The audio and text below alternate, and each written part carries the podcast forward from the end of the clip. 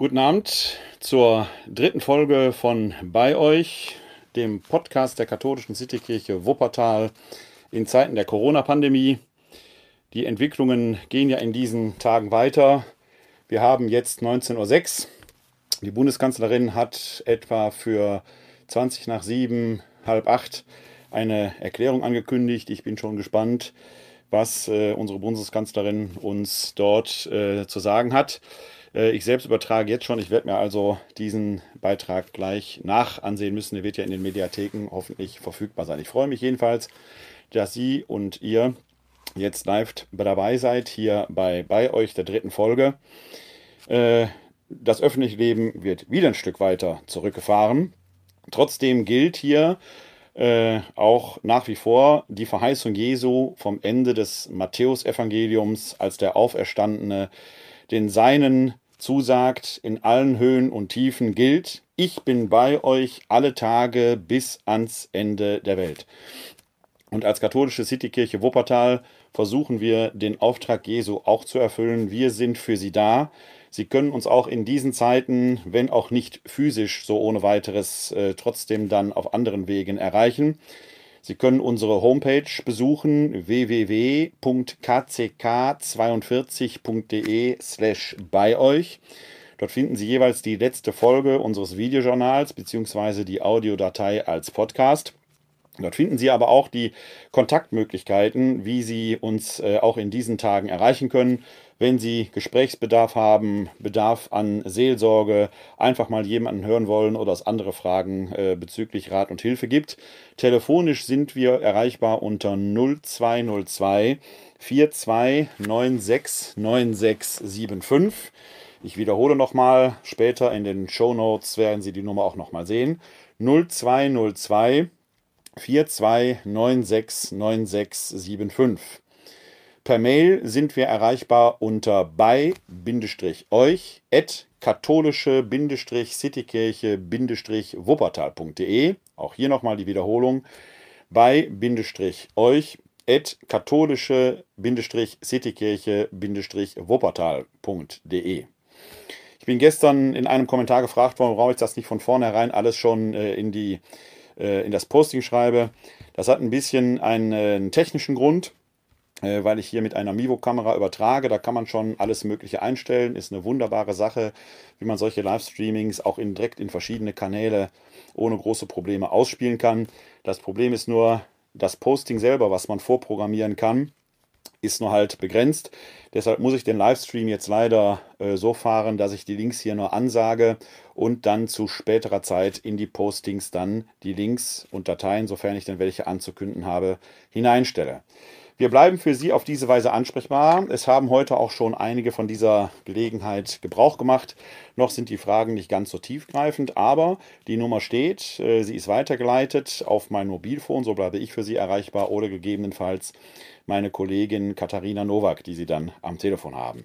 Machen Sie also davon Gebrauch bei allen Fragen rund um Kirche und Gesellschaft, da wo Sie seelsorglichen oder auch einfach ganz normalen Gesprächsbedarf haben. Scheuen Sie sich nicht, sich an uns zu wenden. Wir versuchen, Ihnen auf diesem Weg beizustehen, per Telefon und per Mail. An der Lösung mit WhatsApp arbeiten wir noch, ist nicht ganz so einfach. Ähm, wir versuchen aber, diese Möglichkeit auch baldmöglichst anzubieten. Was gibt's Aktuelles vom Tage? Ich äh, bin gerade vorhin noch, noch ist ja keine Ausgangssperre verhängt, man kann also noch einkaufen gehen. Und da bin ich vorhin auch mit meiner Tochter unterwegs gewesen und habe ein wunderbares und doch sehr verheißungsvolles Foto gesehen. Äh, und zwar in einem Drogeriemarkt konnte man das hier wahrnehmen. Tatsächlich ein Lieferwagen. Die fahren nämlich noch. Die Lieferkette steht. Alle, die jetzt Hamsterkäufe gemacht haben, haben das ja offenkundig aus Angst getan, dass es bald nichts mehr einzukaufen gäbe. Aber tatsächlich haben die Läden ja weiter geöffnet und ich denke auch selbst im Falle einer Ausgangssperre wird es ja so ähnlich sein wie in Italien, wo die Menschen weiter einkaufen gehen können. Man kann sich da nicht mehr komplett frei bewegen. Man muss in Italien, glaube ich, ein Formular unterschreiben, äh, in dem man dann dokumentiert, wohin man auf dem Weg ist. Äh, und offenkundig sind die Läger voll, denn es gibt noch ein zweites Foto zu diesem Thema. Das ich Ihnen äh, und euch gerne zeigen möchte. Da bin ich etwas näher rangegangen und habe mit Einverständnis des Lkw-Fahrers dieses Foto gemacht. Das ist natürlich ein Foto, das in diesen Tagen, tagesaktuell heute, gerade zwei Stunden alt, äh, geschossen worden, dieses Foto. Man sieht auf ihm Unmengen an Klopapier. Ich habe mit dem Fahrer gesprochen, er hat gesagt, er kann diese ganze Geschichte nicht so nachvollziehen, wie die Menschen da kopflos drauf reagieren. Die Läger sind voll. Die Straßen sind mittlerweile sogar sehr leer. Die Umwelt freut sich und regeneriert sich. Ich las heute, dass in Venedig der Canale Grande wieder klares Wasser führt. Nach drei Tagen äh, in Deutschland schon, beziehungsweise in Italien ist ja schon ein bisschen länger dran. Also die Läger sind voll, die Straßen sind leer, die Versorgung ist gewährleistet. Leute, beruhigt euch also. Unter der Rubrik Good News wollte ich euch dieses wunderbare, verheißungsvolle Bild hier aus Wuppertal-Vorwinkel nicht vorenthalten. Also die äh, äh, Versorgung ist gewährleistet. Es gibt auch wieder Klopapier. Wenn die Regale noch leer sein mögen, die äh, Mitarbeiterinnen und Mitarbeiter in den Supermärkten kommen vielleicht kaum nach äh, bei diesen Unmengen an Bedarf. Und wie gesagt, ich habe es gestern schon gesagt, ich freue mich wirklich, wirklich sehr, dass wir doch so viele Bäckerinnen und Bäcker hier bei uns im Land haben, die jetzt diese ganzen Unmengen an Mehl äh, verbacken werden mit frischem Brot. Auch wenn die Bäckereien geöffnet haben, hätte ich nie gedacht, dass das so ist. Ironie off, nein, auch Mehl wird es bald natürlich wieder geben. Also machen Sie euch, macht euch keine Sorgen.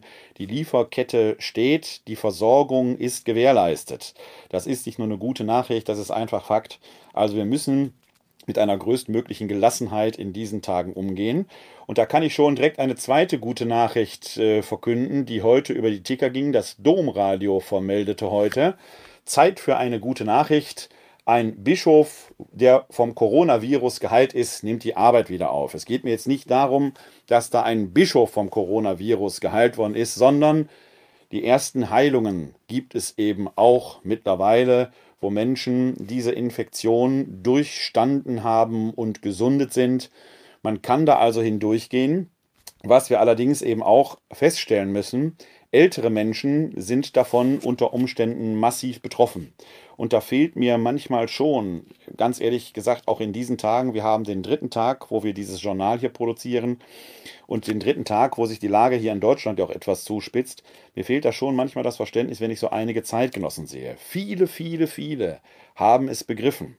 Ich fuhr heute durch Sonnenborn, den benachbarten Stadtteil hier in Wuppertal, äh, fuhr an einer Apotheke vorbei und war verwundert, da stand eine Schlange draußen. Ich habe gesagt, was ist da schon wieder los? Gibt es da etwa Desinfektionsmittel? Die Leute decken sich jetzt damit ein. Nein, als man näher kam mit dem Auto, sah man, dass die Schlange eigentlich gar nicht so lang war. Diese Menschen hätten locker in die Apotheke gepasst, aber sie waren zivilisiert und haben Abstand gehalten. Ein Mittel der Wahl in diesen Zeiten, und zwar mehr als eine Armlänge. Da waren zwischen jedem Kunden, die da warteten in der schönen Frühlingssonne, bestimmt ein bis zwei Meter Abstand. Und dann entsteht halt, wenn dann fünf, sechs Leute da stehen, eine Schlange, die ist dann 10, 12 Meter lang. Hervorragend, habe ich mir gedacht. Die ersten begreifen es also, dass man mit Gelassenheit, etwas Disziplin und gegenseitiger Rücksichtnahme da äh, dem Coronavirus ein Schnippchen schlagen kann und wir alle auf diese Weise solidarisch miteinander helfen können, dass wir dem Coronavirus das Krönchen äh, hoffentlich entreißen. Wenn wir das nämlich nicht tun, und da gibt es immer wieder einige Zeitgenossen, die begreifen offenkundig nicht, was sie tun. Nicht nur, dass sie da, wo Abstand gehalten wird, plötzlich ja denken, da ist eine Lücke, da gehe ich hinein und so den Abstand verkürzen. Nein, äh, es gibt auch äh, offenkundig so eine Art Wohlstandstrotz. Äh, Menschen nutzen natürlich jetzt dieses wunderbare Frühlingswetter und in äh, ruhigeren Zeiten äh, geht man dann in die Parks, den englischen Garten, hier in Wuppertal auf die Hart oder sonst wohin und feiert da. Und das machen Menschen jetzt auch nach wie vor. Die feiern da, als wenn nichts wäre. Dabei haben sich in den letzten drei Tagen die Infektionen hier in Deutschland äh, noch nicht ganz verdoppelt. In der vorletzten Folge habe ich ja auf diese epidemische Vermehrung hingewiesen, dass die eben exponentiell geht. Das geht nicht langsam. Das verdoppelt sich alle paar Tage. Und wenn wir so weitermachen, dann werden wir in, in etwa 100 Tagen 10 Millionen Erkrankte haben. Also helft alle mit, dass wir tatsächlich diesen Virus in den Griff bekommen. Und jetzt so ein äh, nach dem Motto, ich habe ja frei, was soll ich mit der Zeit anfangen? Die Sonne scheint, mir wird schon nichts passieren. Äh, das ist eine Haltung, die kann man sich nicht erlauben. Erstens äh, trägt keiner einen Schutzschild um sich herum. Allmächtig ist von uns keiner.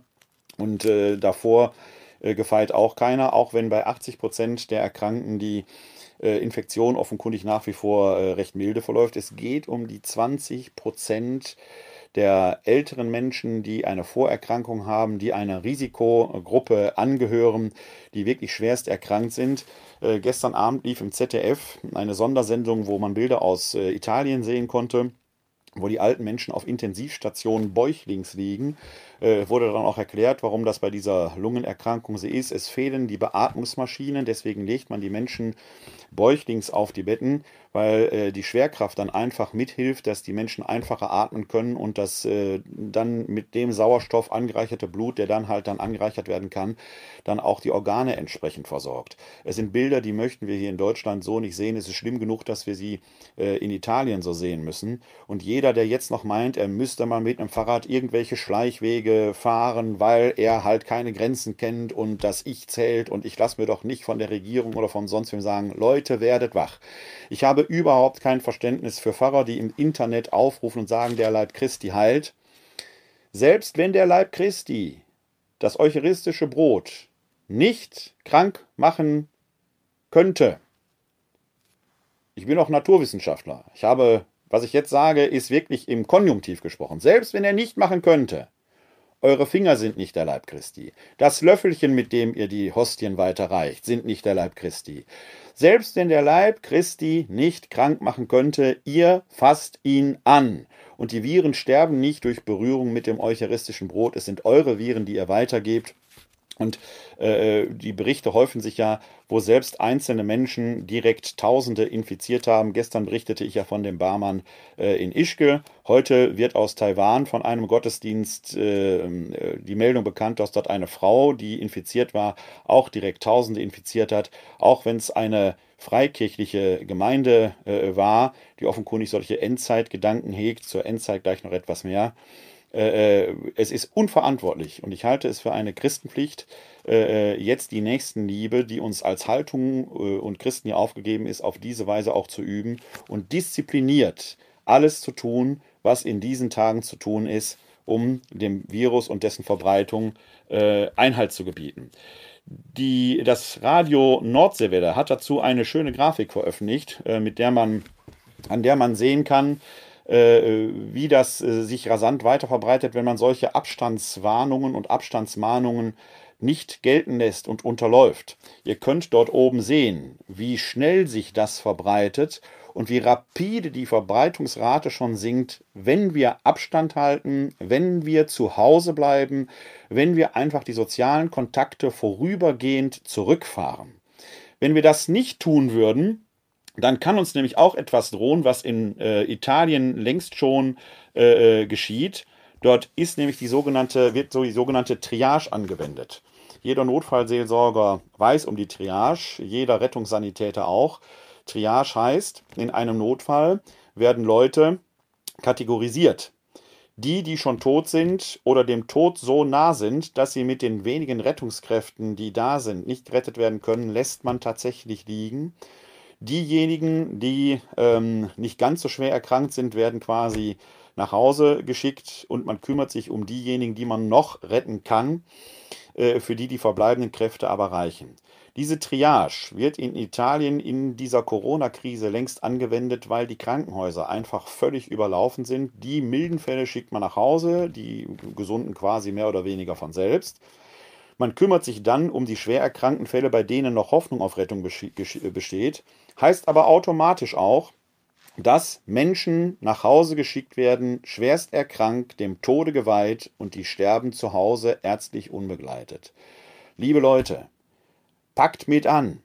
Es geht nicht. Wenn wir gute Nachrichten in dieser Welt hier verbreiten wollen, dafür sind wir als Christen da, dann gilt das nicht nur mit netten Worten und nach dem Motto, der Coronavirus, Corona ist doch Erkältung, haben wir immer schon gehabt, wie ich es heute von einem freikirchlichen Pfarrer aus Berlin gehört habe. Da packt man sich wirklich an den Kopf.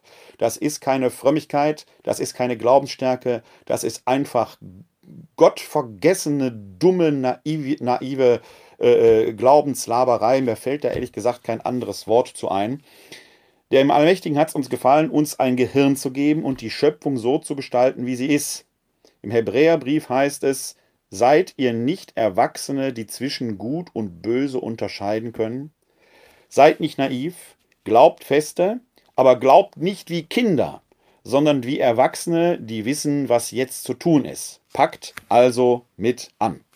Wie gesagt, hier in Wuppertal habe ich dann aber auch äh, gute Beispiele gesehen. Die gibt es auch aus anderen Städten. Aus Köln höre ich zum Beispiel, dass äh, dort auf den Balkonen den äh, Leuten, den, die helfen und das öffentliche Leben äh, so gut es geht am Laufen halten, abends applaudiert wird.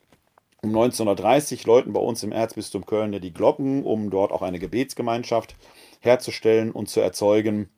Äh, in Italien singt man auf den Balkonen und versucht so der Krise äh, noch ein gewisses Maß an Lebensqualität abzuringen. Es werden äh, äh, Kerzen in die Fenster gestellt, um so ein Licht zu entzünden. All das wird uns helfen, den Mut nicht zu verlieren. Packt mit an. Und wenn ich sehe, wie ruhig und besonnen dann doch auch viele andere Mitbürger hier umgehen in dieser Stadt, und auch in anderen Städten sicherlich, dann bin ich sehr hoffnungsfroh, dass wir durch diese Zeit, so anstrengend sie noch werden mag, hindurchgehen werden. Kreativität ist natürlich auch wieder äh, angesagt. Heute sind in Wuppertal dann auch die letzten Gastronomien äh, durch eine äh, entsprechende Regelung der Stadt geschlossen worden. Ein Eiscafé in Wuppertal hat sich sofort einen Lieferdienst einfallen lassen. Man kann dort also im Eiscafé Janone äh, anrufen und kann sich dort äh, ein Eis bestellen. Das wird im Umkreis von fünf Kilometern nach Hause geliefert. Zumindest solange man noch liefern darf. Denn das wäre ja die nächste Stufe, dass dann eine Ausgehsperre verhängt wird. Also man sieht, es gibt ganz, ganz viele unterschiedliche Möglichkeiten, wie man mit der Krise kreativ umgehen kann. Äh, das ist auch für die Kirchen möglich. Äh, Nochmal, es werden ganz, ganz viele Gottesdienste gestreamt und es gibt ganz hervorragende liturgische Angebote, wie etwa aus dem äh, Bistum Limburg, wo aus dem Limburger Dom ein Stream kommt. Das Bistum Münster hatte offenkundig hervorragende technische Möglichkeiten.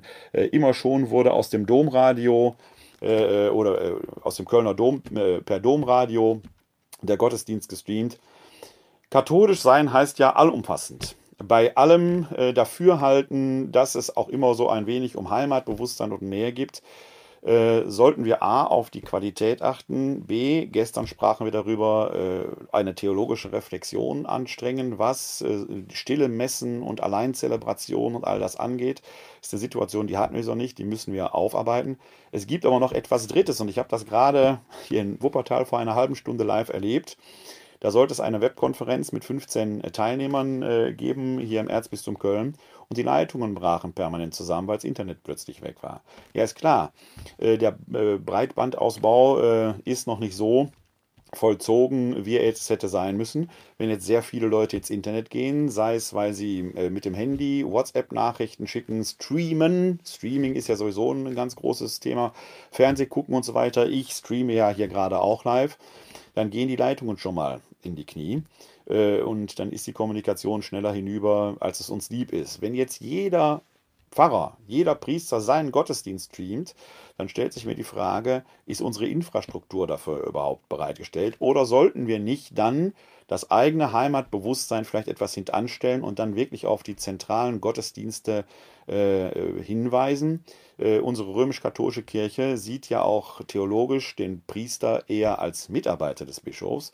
Auf diese Weise könnten also auch unsere Bischöfe äh, ihre Hirtenaufgabe nochmal auf eine ganz neue Weise wahrnehmen und sogar in die heimischen Wohnzimmer auf diese Weise kommen und das katholische Bewusstsein einer umfassenden Gemeinschaft vielleicht auf diese Weise nochmal ganz neu reüssieren. Das nur als eine vielleicht noch etwas unreflektierte, aber mal so in den Raum gestellte Idee.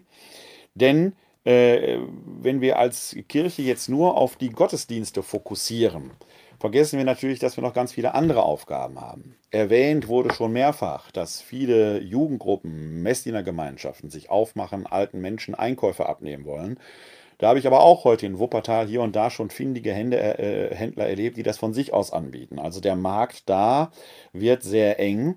Vielleicht wäre es aber eine Möglichkeit, äh, mal die alten Menschen, wenn man sie schon nicht besuchen kann, anzurufen.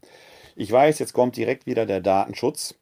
Hier sollte auch keine Geburtsdaten rausgeben, aber man könnte natürlich mal in den Pastoralteams überlegen, ob die alten Menschen, dass man wenigstens mit den treuen Kirchgängern anfängt, die jetzt nicht kommen können, äh, die anderen nicht vergessend, es geht nur um den Anfang, dass man die mal anruft, sich nach dem Wohlbefinden erkundigt und auf diese Weise fernmündlich in Kontakt bleibt.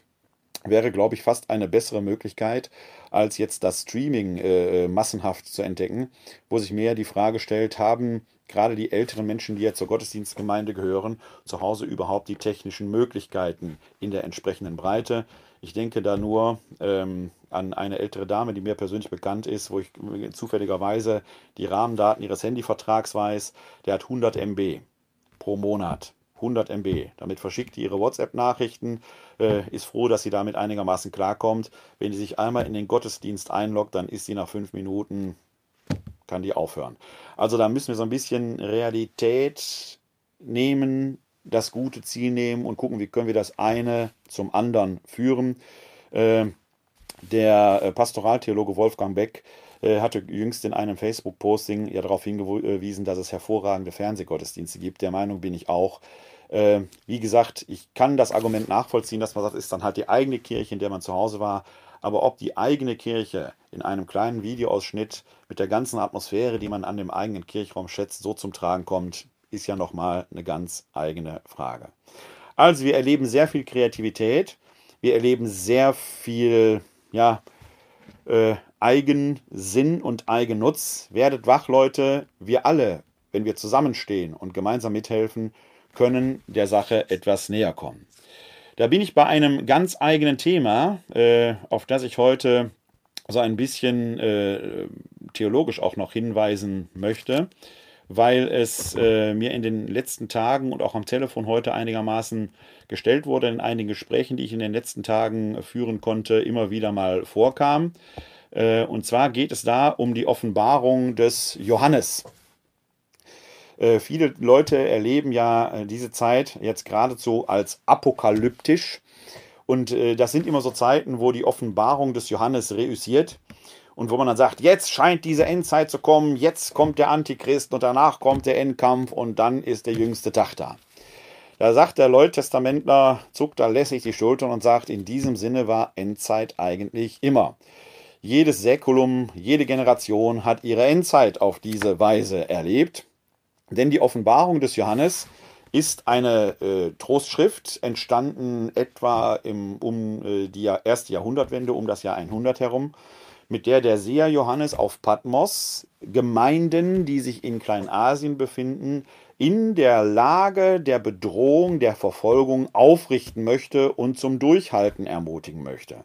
Es ist also durchaus eine vergleichbare Situation, auch wenn es heute nicht um Christenverfolgung geht, aber es geht doch um eine herausragende Situation, äh, der wir uns ausgeliefert sehen und wo jetzt nicht hirnloses äh, und kopfloses äh, äh Dilettieren weiterhilft, sondern wo man kühlen Kopf bewahren muss. Wie macht der Johannes das? Der Johannes, indem er zwei Zeitebenen verknüpft. Er verknüpft nämlich die Ebene hier auf der Erde, in der sich diese ganzen Dinge, die guten wie die schlechten, ereignen, mit einer Perspektive aus dem Himmel. Aus Sicht des Himmels ist der Sieg längst schon errungen. Jesus Christus ist am Kreuz gestorben und auferstanden. Das macht er nicht immer wieder, das hat er einmal gemacht. Im Griechischen gibt es da sogar eine Tempusform für, den sogenannten Aoristen, den kennen wir im Deutschen nicht. Diese Tempusform Aorist wird benutzt, wenn es um ein einmaliges Ereignis geht. Kreuzestod und Auferstehung sind ein einmaliges Ereignis, die ein Faktum geschaffen haben, an dem nichts vorbeigeht. Aus Sicht des Himmels ist also immer schon klar, Gott siegt während hier auf der Erde halt noch Verfolgungen, Kriege, schöne Zeiten, gute Zeiten sich mit den schlechten Zeiten abwechseln. Aus Sicht des Himmels steht der Sieg immer schon fest. Zur Zeit des Johannes war die Bedrohungslage für die Christen die Verfolgung durch den römischen Staat, insbesondere durch den römischen Kaiser. Und zeitgenössisch zu dem, äh, was der Johannes in der Offenbarung dort schreibt, äh, liegt ein Briefwechsel äh, vor, ähm, zwischen Plinius dem Jüngeren, Statthalter in Kleinasien, und dem Kaiser Trajan. Und in diesem Briefwechsel fragt Plinius der Jüngere an, ob er denn mit diesen komischen Leuten, die sich Kresten nennen, auf einen Chrestos berufen, da ist so ein Schreibfeder drin, weil er das offenkundig falsch gehört hat, er spricht also immer von Chrestos, ähm, äh, die würden halt dem, der Kaiserstatue nicht äh, opfern. Er hätte sich überlegt, dass er die zwingen würde und ansonsten würde er sie halt äh, hinrichten. Äh, der ähm, Trajan antwortet darauf, verfahre so, wie du beschlossen hast. Und äh, da taucht natürlich dann plötzlich der römische Kaiser als Feind und Widersacher auf. In der Offenbarung gibt es dann das 13. Äh, Kapitel, da wird in einer Satire, in einer Art Satire, äh, genau diese Szenerie dargestellt. Ein Tier kommt aus dem Meer, das sieben Köpfe hat und auf seinem Haupt sieben Hörner äh, zehn Hörner trägt. Ein anderes Tier hat eine Statue von diesem ersten Tier angefertigt. Dem soll man jetzt entsprechend huldigen. Und jeder, der dieser Statue huldigt, bekommt ein Zeichen auf seiner Stirn, mit dem kann man kaufen und verkaufen. Und dieses Zeichen, und dann steht da extra noch geschrieben, äh, trägt die Nummer 666. Es ist das äh, Zeichen eines Menschennamens. Man braucht Verstand, um es zu dekodieren. Könnt ihr selber nachlesen. Offenbarung 13 ist mit sehr viel Augenzwinkern geschrieben, weil natürlich keiner auch damals so blöd war und hätte einfach jetzt der Kaiser in Rom ist doof geschrieben, sondern es ist eine Art Satire, die wir da lesen. Wenn man die aufdröselt, kann man Folgendes feststellen. Die sieben Köpfe verweisen natürlich unweigerlich auf die sieben Hügel Roms. Aber worauf beziehen sich die zehn Hörner? Ich habe euch mal hier eine Münze des Kaisers Trajan äh, mitgebracht, die ihn zeigt. Ihr könnt dort den Lorbeerkranz sehen, den äh, Trajan trägt. Und wir sehen, ist ja eine Profilaufnahme, fünf Lorbeerblätter. Auf der anderen Seite gibt es also nochmal fünf. Da haben wir also schon die Zahl 10. Es wird aber noch besser, ist die gleiche Person, wieder Kaiser Trajan, der jetzt allerdings eine Krone trägt. Und jetzt kann man natürlich schon sehr viel deutlicher von Hörnern sprechen. Äh, die da zu sehen sind. Man zählt wieder fünf im Profil, auf der anderen Seite also entsprechend nochmal fünf, zehn. Also wir haben hier schon sehr deutlich eine Identifikation des römischen Kaisers mit diesem ersten Tier. Die Wissenschaftler streiten sich allerdings um drei Personen, auf die das zutreffen könnte. Ihr ahnt es schon, dass ich von diesen drei Personen den Trajan persönlich bevorzuge. Äh, ich werde auch gleich begründen, warum das der Fall ist. Äh, als Kandidaten stehen aber auch noch zur Wahl der Kaiser Nero, der als erster ja die Christen verfolgt hat in Rom mit dem Brand und so weiter. Und dann gibt es noch den Kaiser Hadrian. Bei Kaiser Nero ist das Problem, dass sein Tod zum Zeitpunkt der Entstehung der Johannesoffenbarung wahrscheinlich schon 35 Jahre zurückliegt. Da gibt es einen Expertenstreit drüber, liegt die Zerstörung Jerusalems noch bevor oder guckt Johannes darauf zurück? Ich persönlich bin der Meinung, man kann die Offenbarung nur dann richtig verstehen, wenn er auf die Zerstörung Jerusalems zurückguckt. Also kann es keine Frühdatierung geben. Dann würde tatsächlich der Seher Johannes auf ein Ereignis mit Kaiser Nero zurückverweisen, das 35 Jahre zurückliegt. Für das Jahr 2020 würde bedeuten, das bedeuten, wir reden über 1985. Helmut Kohl ist nur noch den Älteren ein Begriff und die Politiker, die damals waren. Kein Mensch heute versteht mehr Witze oder nur mit sehr viel, mit sehr viel äh, Hintergrundwissen, äh, was es bedeutet, warum Leute damals anfingen zu lachen, wenn man das Wort Birne sagte, weil das so auf Helmut Kohl übertragen war. Das heißt, der Zeitabstand dafür, dass Nero hier gemeint ist, ist viel zu groß. Als anderer Kandidat kommt Hadrian äh, und einer seiner Mitarbeiter äh, wird in Anschlag gebracht, aber auch da hat man so keinen richtigen Zugriff drauf. Trajan scheint mir tatsächlich eine bedeutsame Möglichkeit zu sein und hier äh, tatsächlich auch stattzufinden. Warum? Weil es diesen Briefwechsel zwischen Trajan und Plinius den Jüngeren gibt, der die Vorgänge, genau jene Vorgänge beschreibt, auf die der Seher Johannes in Offenbarung 13 abhebt. Jetzt ist ja die Frage, wie kann man die Zahl 666 aufdröseln? Kriegen wir das mit Trajan überein? Hierzu muss man wissen, und der Seher Johannes weist ja sogar darauf hin, dass man Verstand braucht, um diese Zahl aufzulösen, dass äh, damals keine Zahlen benutzt wurden. Die Verkehrssprache war das Griechische und jedem Buchstaben war ein Zahlenwert zugeordnet. Alpha 1, Beta 2, Gamma 3, Delta 4 und so weiter und so weiter. Äh, Sie bzw. ihr seht hier die Liste, wie die Zahlen entsprechend zuzuordnen sind. Wenn man die jetzt auf den Namen Trajans überträgt, muss man wissen, dass Trajan der Nachname ist. Er hieß vollständig Marcus Ulpius Trajanus. Trajan als Familienname war zu gefährlich, ihn zu verschlüsseln. Wenn das herausgekommen wäre, wüsste man sofort, wer da gemeint ist. Markus ist ein Allerweltsname. So wie heute vielleicht Max oder Marie. Man nimmt also den mittleren Namen Ulpius und schreibt den in der damaligen Verkehrssprache Griechisch. Und dann sieht das so aus mit den zugeordneten Zahlenwerten. Und tatsächlich die Quersumme des Namens Ulpios ist 666. Also spricht einiges dafür, dass hier Kaiser Trajan gemeint ist. Und damit haben wir äh, einen ganz wichtigen Hinweis darauf, dass die Offenbarung des Johannes alles andere im Sinn hat, als jetzt eine Weissagung über irgendeine Endzeit zu machen.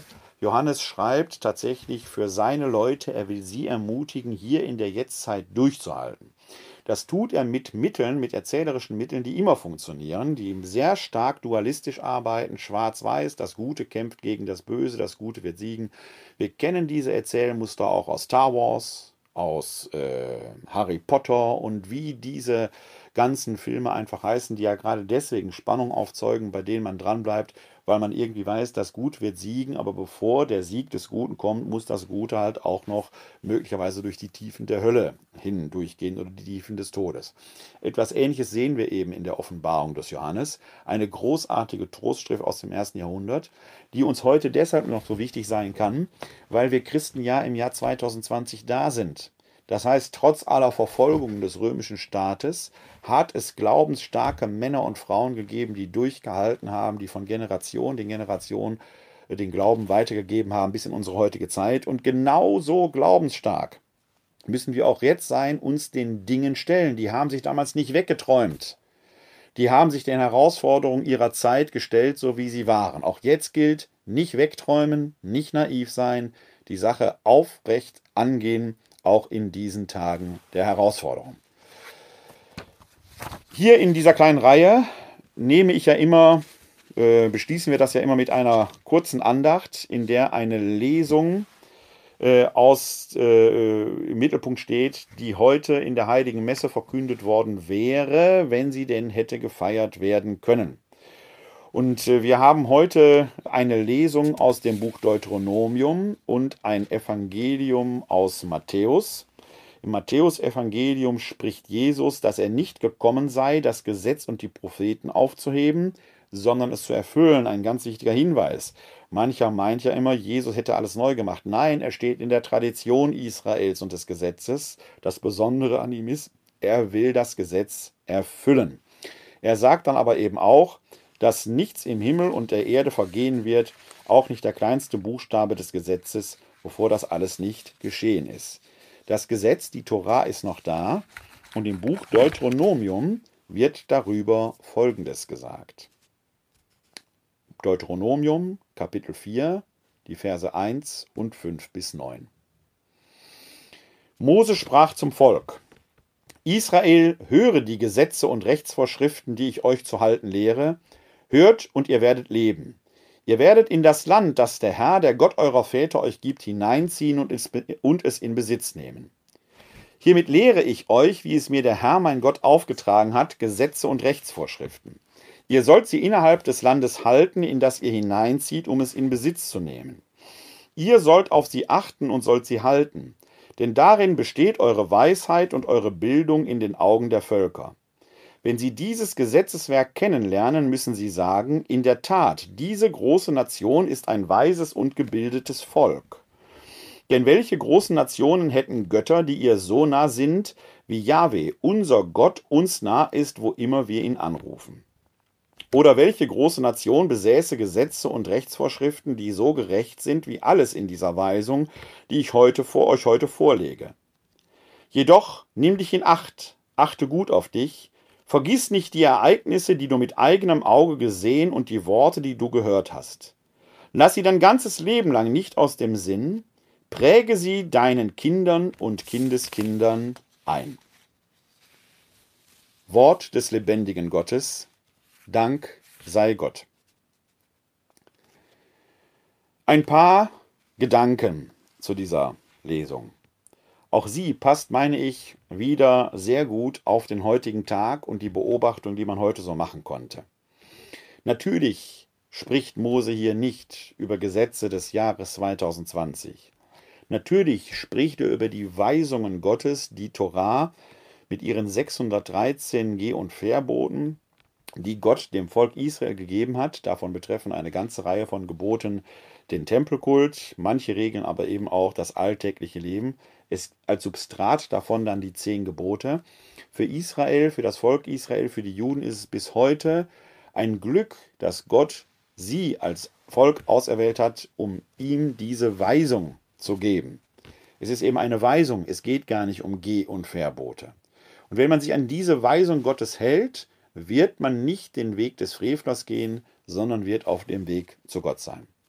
Wenn man sich diese Weisungen im Detail anschauen würde, dann gibt es da schon wieder gerade im jüdischen Bereich sehr weitreichende Gesetzeswerke, wo diese Gesetze die, äh, diskutiert werden. Das ist bei uns Menschen so, selbst das Wort Gottes fällt nicht einfach so am Himmel und jeder weiß, was damit gemeint ist, sondern man muss sich das aneignen und erringen.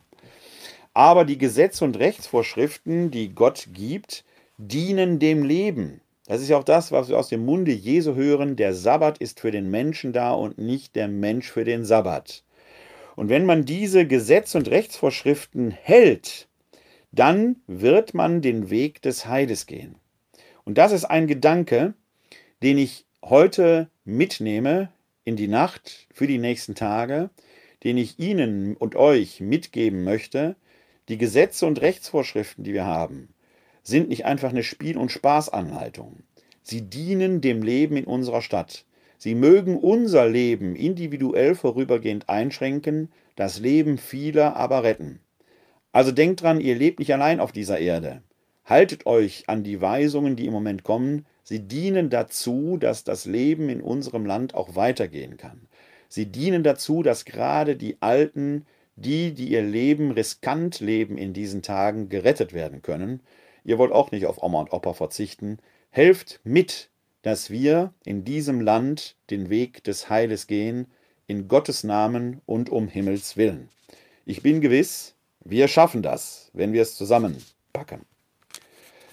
So wollen wir zum Schluss noch ein Gebet sprechen, diesmal von Martin Konrad. Für andere zu beten legt sich in Zeiten einer Pandemie nahe. Die Fürbitte kann im Gottesdienst verwendet oder als Gebetszettel aufgelegt werden oder, wie wir jetzt hier im Internet gesprochen werden.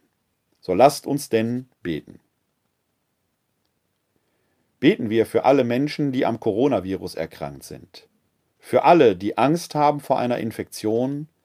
Für alle, die sich nicht frei bewegen können für die Ärztinnen und Pfleger, die sich um die Kranken kümmern, für die Forschenden, die nach Schutz und Heilmittel suchen, dass Gott unserer Welt in dieser Krise seinen Segen erhalte. Allmächtiger Gott, du bist uns Zuflucht und Stärke. Viele Generationen vor uns haben dich als mächtig erfahren, als Helfer in allen Nöten. Steh allen bei, die von dieser Krise betroffen sind, und stärke in uns den Glauben, dass du dich um jede und jeden von uns sorgst.